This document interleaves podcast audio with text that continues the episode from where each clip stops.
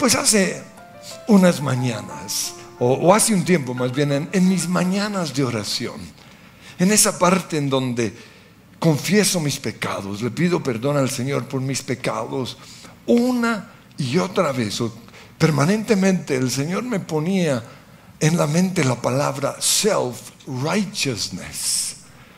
Ahora lo digo en inglés porque no hay una palabra exacta en español que diga lo que significa self-righteousness. Pero es algo como autojusticia. Creernos buenos.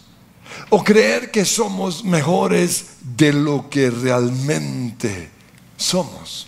O pensar que nuestra, nuestras creencias, lo que nosotros hacemos o nuestras afiliaciones ¿no? Es decir, el grupo o la iglesia, la sociedad a la cual pertenecemos, tiene una mayor virtud que la de la gente promedio. En otras palabras, soy mejor que tú. Pero Romanos 12.3 dice, le advierto a cada uno de ustedes lo siguiente, ninguno se crea mejor de lo que realmente es. Sean realistas al evaluarse a ustedes mismos. Háganlo según la medida de fe que Dios les haya dado. Este mismo versículo de la nueva versión dice, nadie tenga un concepto de sí más alto que el que debe tener, sino más bien piense de sí mismo con moderación según la medida de fe que Dios le haya dado. Por eso siempre que en mi tiempo de oración el Señor me dice self-righteousness, le pido perdón por mi autojusticia, por creerme bueno o por creer que soy mejor de lo que realmente soy. Pero además de eso, renuncio a ese pensamiento que el enemigo ha puesto en mi mente. Ahora, no quiero que me malinterpreten, porque Dios sí quiere que nos veamos como lo que somos en Cristo. Es decir, que nos veamos justos. Pero hay una gran diferencia entre ser justificados, es decir, ser declarados justos, y ser realmente justos justos. Es decir, hay una diferencia entre mi posición en Cristo y mi realidad. Por eso con respecto a la self-righteousness o la, el creernos buenos, Dios quiere que tengamos presente lo siguiente. En primer lugar, no fuimos hechos justos por nuestras obras sino por nuestra fe en lo que Jesús hizo en la cruz por nosotros. Y lo vuelvo a repetir porque es muy importante. No fuimos hechos justos por nuestras obras, sino por nuestra fe en lo que hizo Jesús en la cruz por nosotros. Por eso las buenas obras como ayudar a los necesitados, no hacerle mal a nadie, obedecer las leyes del tránsito, no arrojar basura en las calles, serle fiel a nuestra esposa, nunca faltar a la iglesia venir a la oración, ser puntuales, cumplir con nuestra palabra y otras obras así son buenas, pero no nos hacen justos. Y el problema con estas obras es que también nos pueden llevar a creer que somos buenos o que somos mejores de lo que realmente somos. Pero como ya dije, no somos hechos justos por nuestras obras, sino por nuestra fe en la obra completa de Jesús en la cruz. Romanos capítulo 3, versículo 24 dice, en su gracia, Dios gratuitamente nos hace justos a sus ojos por medio de Cristo Jesús, quien nos liberó del castigo de nuestro pecado. Romanos 5.1 dice, ya que hemos sido justificados, es decir, declarados justos, mediante la fe tenemos paz con Dios por medio del Señor Jesucristo. Y en 2 Corintios 6, 9 al 11 dice, ¿no saben que los malvados no heredarán el reino de los cielos? Y luego menciona, da un listado de, de, de diferente clase de personas malas. Dice, los fornicarios, los idólatras, los adúlteros, los sodomitas, los pervertidos sexuales, los ladrones, los avaros, los borrachos, los calumniadores, los estafadores. Ninguno de ellos heredará el reino de Dios.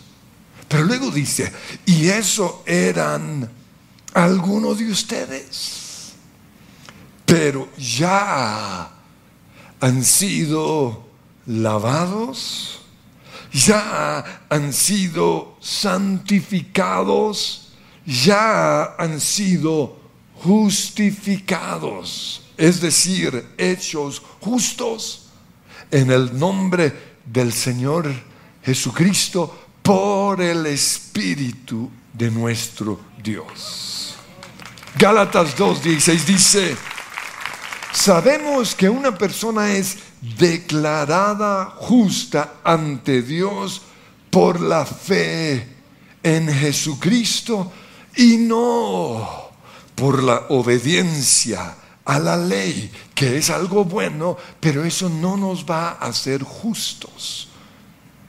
Y nosotros hemos creído en Cristo Jesús para ser justificados o declarados justos ante Dios por causa, una vez más, de nuestra fe en Cristo y no porque hayamos obedecido la ley, pues nadie jamás será declarado justo ante Dios mediante la obediencia a la ley. Nadie será declarado justo por sus obras. Y el problema cuando tenemos buenas obras es que podemos pensar o creer que somos buenos, que somos justos. Es decir, la palabra que el Espíritu Santo me daba, self-righteousness. En segundo lugar, nuestras obras de justicia, por más buenas que sean, comparadas a la justicia de Dios, la Biblia dice que son como un trapo de inmundicia. Dice Isaías 64, 6, todos somos como gente impura y todos nuestros actos de justicia son como trapos de inmundicia. En la traducción viviente dice, estamos todos infectados por el pecado y somos impuros. Cuando mostramos nuestros actos de justicia, es decir, ayudar a los necesitados, dar la vía y todas esas cosas lindas, no son más, comparados a la justicia de Dios, que trapos sucios. En tercer lugar, la autojusticia, ¿no? el self-righteousness nos da la idea de que somos mejores que otros. Y los miramos y pensamos, yo soy mejor que tú. Y ese es el problema con la autojusticia. Yo soy mejor, papá.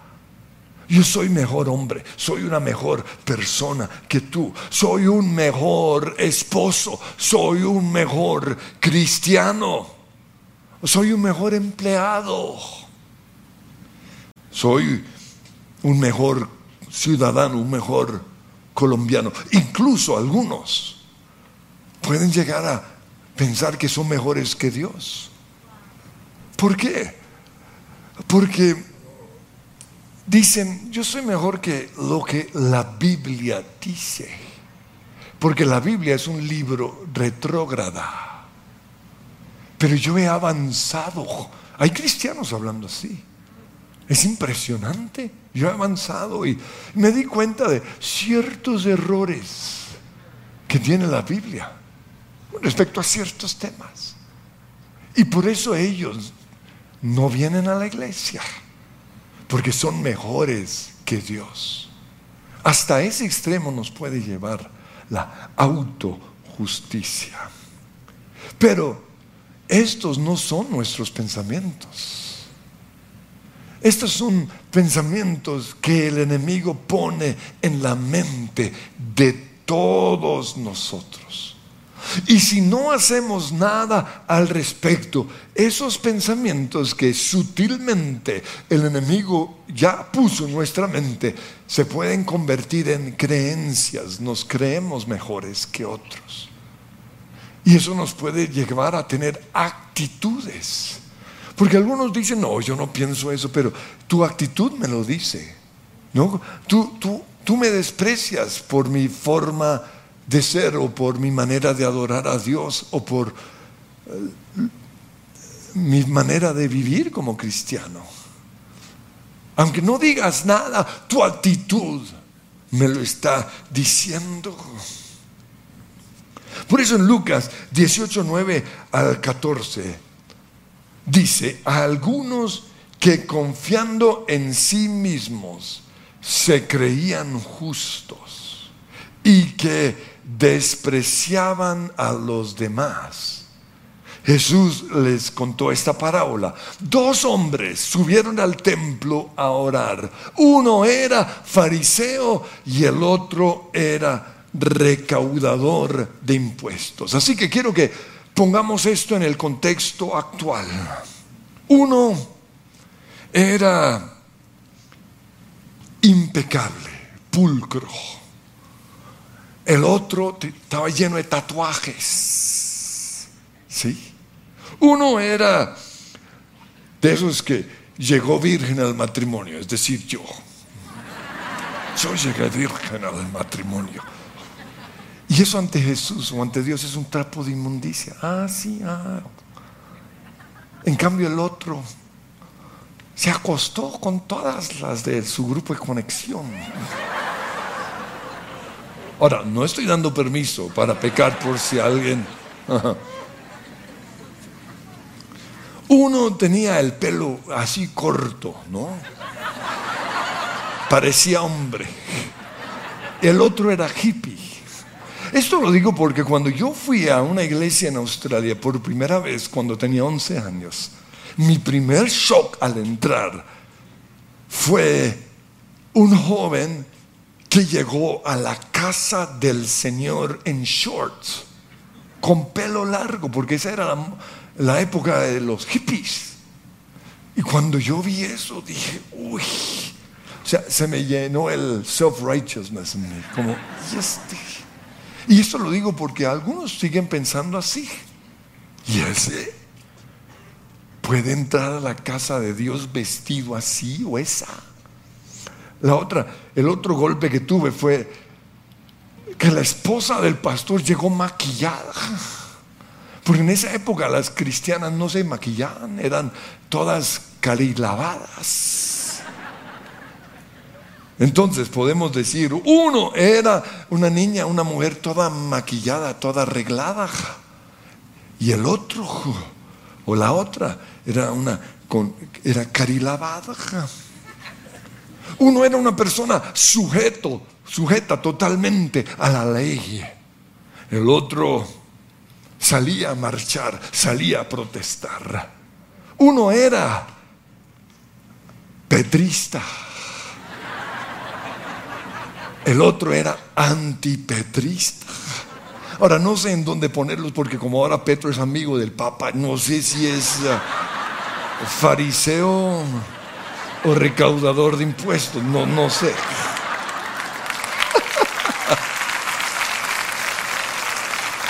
Uno era de los que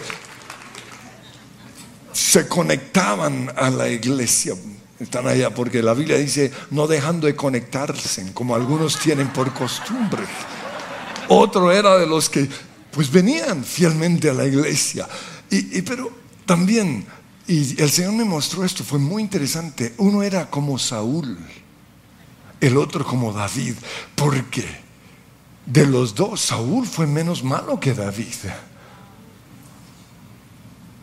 Entonces Jesús dice, hey, dos hombres subieron al templo a orar. Uno era fariseo y el otro recaudador de impuestos.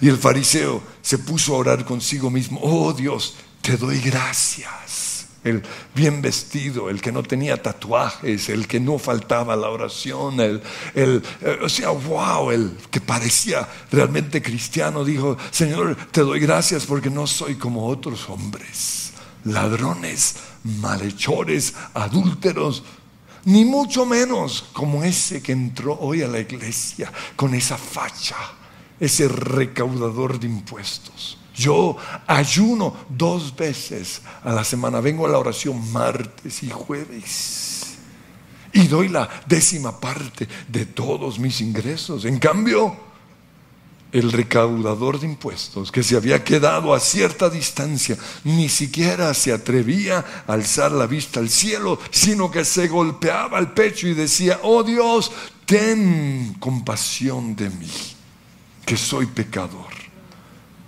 Y Jesús dijo, les digo que este, es decir, el personaje número dos, y no aquel, el personaje número uno, volvió, a su casa justificado ante Dios. No es self-righteousness, no es autojustificarme, no, es ser justificado por Dios. Pues todo el que a sí mismo se enaltece será humillado y el que se humilla será enaltecido. Ahora, yo no creo que me crea mejor que otros, pero hay cosas buenas en mí, como mi deseo de ser un hombre conforme al corazón de Dios, una persona que conquiste el corazón de Dios mi deseo de formar discípulos que me imiten a mí, así como yo imito a Cristo. Estas cosas me pueden llevar a mí a la autojusticia, a hacer más énfasis en, la, en mis obras que en la gracia del Señor. Por eso en esas mañanas de oración, el Señor me ponía esa palabra, self-righteousness, autojusticia. En cuarto lugar, y esto es para los que ya están como pensando salir aquí a la, a la nightclub, al club nocturno, ojo con esto. Dios sí quiere que nuestras obras de justicia sean mejores que las de los fariseos, pero sin caer en la autojusticia. Jesús dijo, les advierto, Mateo 5:20, que a, a menos que su justicia supere a la de los maestros de la ley religiosa y a la de los fariseos, nunca entrarán en el reino del cielo. No estoy predicando para dar permiso a, pecar, no. En quinto lugar, la autojusticia tiene el problema de llevarnos a tener una actitud de superioridad. Como ya dije, el enemigo es muy astuto y pone pensamientos en nuestra mente. Y si no hacemos algo al respecto, ese pensamiento se vuelve una creencia que nos va a llevar a tener una actitud de superioridad. Por eso Pablo nos dice en Filipenses 2.5, la actitud de ustedes, y esto es algo que debemos estar evaluando todo el tiempo, debe ser como la de Cristo Jesús, quien siendo por naturaleza Dios, quien siendo 100% santo, no consideró el ser igual a Dios como algo a que aferrarse. Por el contrario, se rebajó voluntariamente, tomando la naturaleza de siervo y haciéndose semejante a los otros seres humanos, a los pecadores. Y al manifestarse como hombre, se humilló a sí mismo y se hizo obediente hasta la muerte y muerte de cruz. Esto fue lo que Cristi, mi hija, hizo el sábado y el domingo en su mensaje. Ella se rebajó con su ilustración. Y esa es la actitud que Dios quiere que tengamos. Porque el problema nuestro es que sin querer o sin darnos cuenta, a veces tenemos una actitud de yo soy mejor que tú porque yo sí hago esto, yo sí adoro así, o yo sí vengo a la oración, o, yo sí soy virgen, o yo sí soy santo, en cambio tú. Y esto es algo que Dios rechaza. Finalmente, la autojusticia es una puerta abierta a los demonios. Y específicamente, el peor de los demonios en, el medio cristiano, el espíritu de los fariseos. Y haciendo esta, este mensaje busqué sinónimos para la palabra en inglés self-righteousness. Y en el diccionario Oxford mencionó esta palabra, fariseísmo. Impresionante que aún los del mundo identifiquen el fariseísmo o el self-righteousness como el fariseísmo. Ahora, ¿por qué? Porque Satanás, el enemigo, es, un, es muy astuto y se viste como ángel de luz para engañarnos. Por eso, con respecto a este espíritu, Jesús nos dijo, Mateo 16, 6, atención, tengan cuidado con la levadura es decir, el espíritu de los fariseos. Y en Mateo 23, 4 él dijo, los fariseos aplastan a la gente bajo el peso de sus exigencias religiosas insoportables, pero ni siquiera ellos están dispuestos a, cumplir con lo que exigen. Ay de ustedes, dijo Jesús en Mateo 23, 25, maestros de la ley, fariseos hipócritas limpian el exterior del vaso, del plato, pero por dentro están llenos de robo y de desenfreno. Fariseo ciego, limpia primero por dentro del vaso y el plato, y así automáticamente quedará también limpio por fuera. Ay de ustedes maestros de la ley, fariseos hipócritas, que son como sepulcros blanqueados, por fuera lucen hermosos, bien arreglados, pero por dentro están llenos de envidias, de celos, de enojo Por dentro están llenos de huesos de muertos y de podredumbre. Así también ustedes por fuera dan la impresión de ser justos, pero por dentro están llenos de hipocresía y, de maldad. Quiero que nos pongamos en pie. Y Espíritu Santo, yo te pido que en este momento tú pongas en nosotros ese sentir de que este es Quizás nuestro problema nos creemos buenos. Tenemos una autojusticia. Somos mejores papás que esos otros. Mejores personas. Mejores cristianos. Quizás sin darnos cuenta, en nuestros tiempos de oración somos como el fariseo que despreció al otro. Pero hoy reconocemos que eso es pecado. Reconocemos, Señor, que quizás nuestro, nuestras buenas obras nos han llevado a, a otro pecado peor y es el del fariseísmo. Y te pedimos perdón y empiezan a pedirle perdón al Señor. Y yo te pido, Espíritu Santo, que muestres ahora mismo pensamientos que el enemigo ha puesto en nuestra mente. Y en el nombre de Cristo Jesús pensamos a, empezamos a sacarlos de, nuestra mente. Nos creemos superiores a otros. Y te pido, Señor, también que a partir de hoy, cada vez que tengamos esos pensamientos, los llevemos de inmediato a la cruz.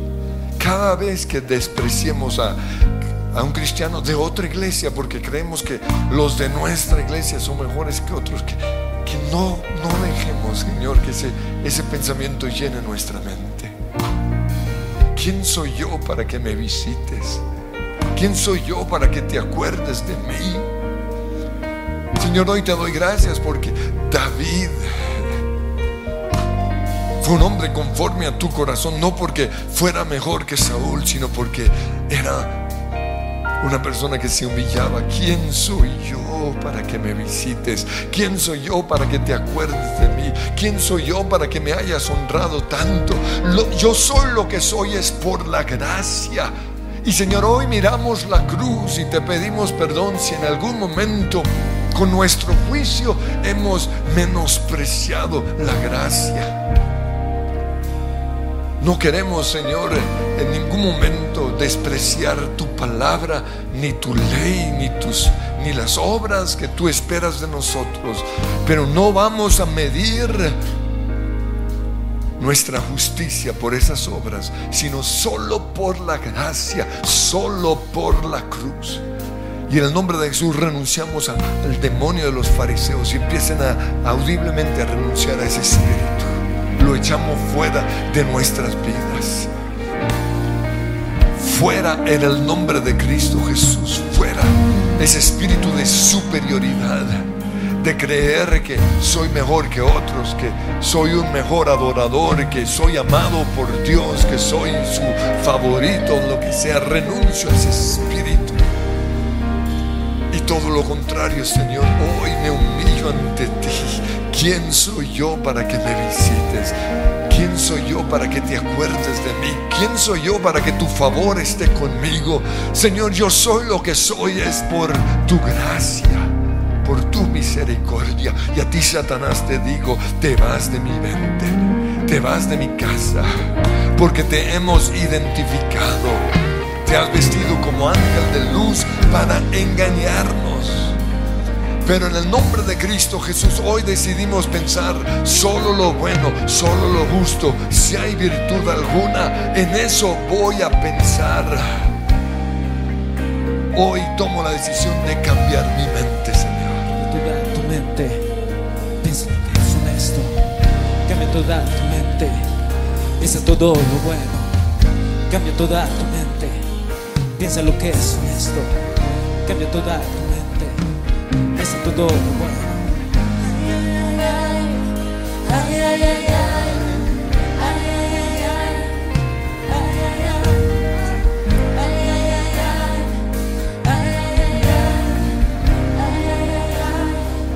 Lo verdadero, sí, lo verdadero, lo justo va a llenar mi pensamiento